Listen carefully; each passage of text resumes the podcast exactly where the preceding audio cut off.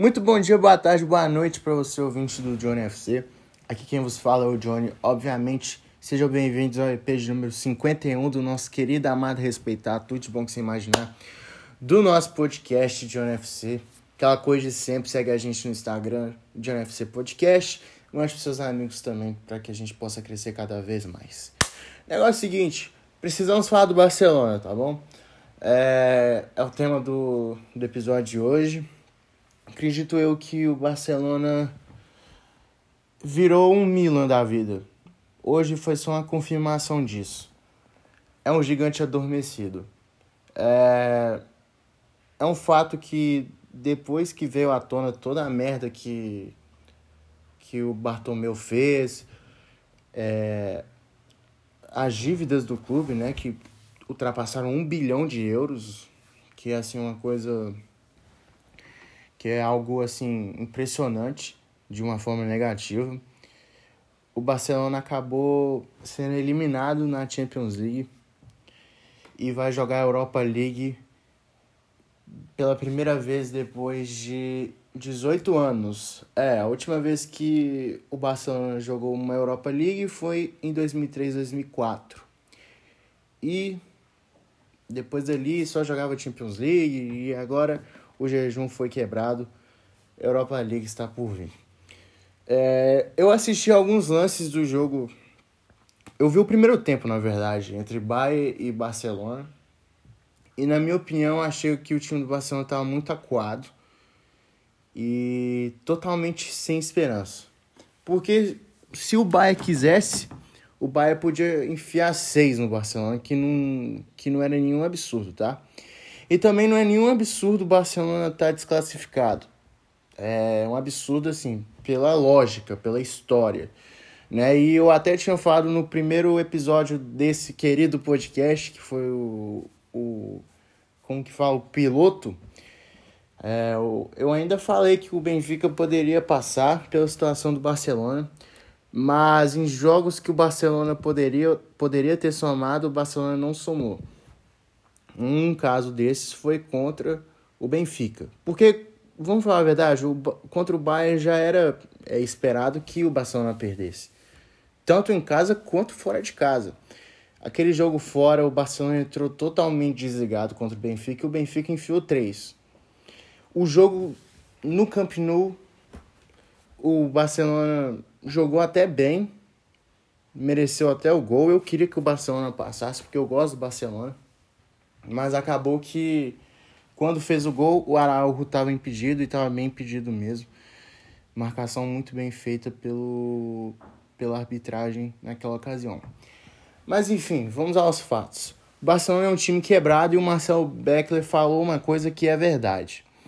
Se fosse uma empresa, já estava falido. É óbvio que vai sentir a falta do Messi. Isso aí é fato. Teve o pior ataque na Champions League em sua história. Marcou apenas dois gols. E os dois gols marcados contra o Dinamo de Kiev. Um no Camp Nou e outro lá em Kiev. Um marcado pelo Piquet e o outro marcado pelo Ansu Fati. Tomou nove gols, né? Tomou nove gols na Champions. Um saldo de menos, de menos sete. E assim, vamos falar a verdade aqui, gente. Com essa bolinha, o Barcelona não vai ganhar nada. Né, assim, já é de ser esperado que o Barcelona não ganhe nada pelo time que apresenta hoje, né?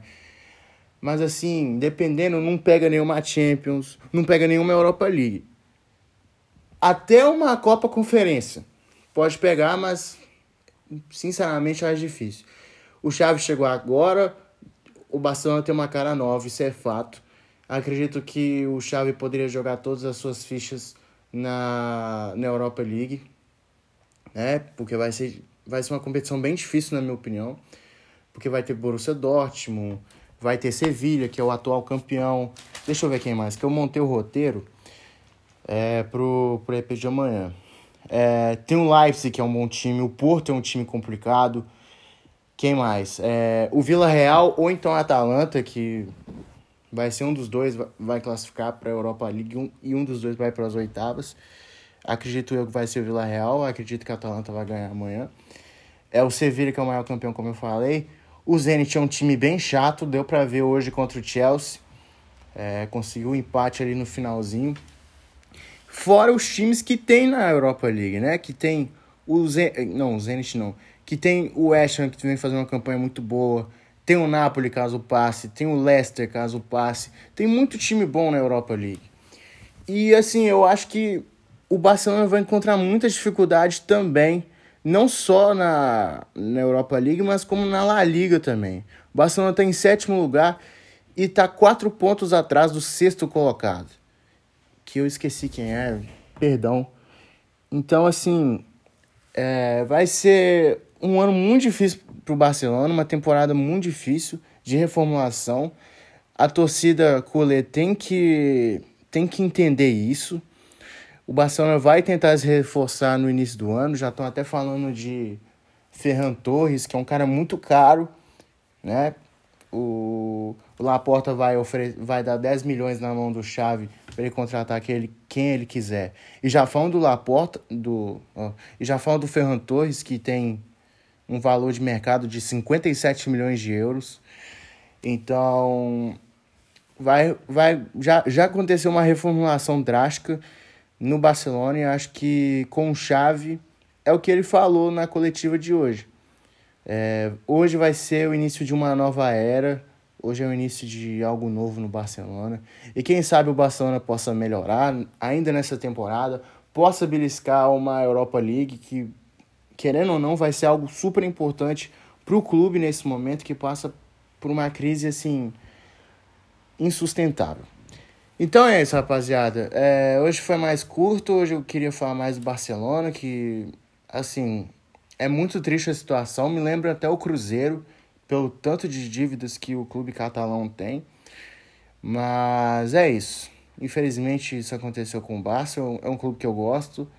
Não acho legal esse tipo de coisa acontecer com, com clubes, né? Então, é isso.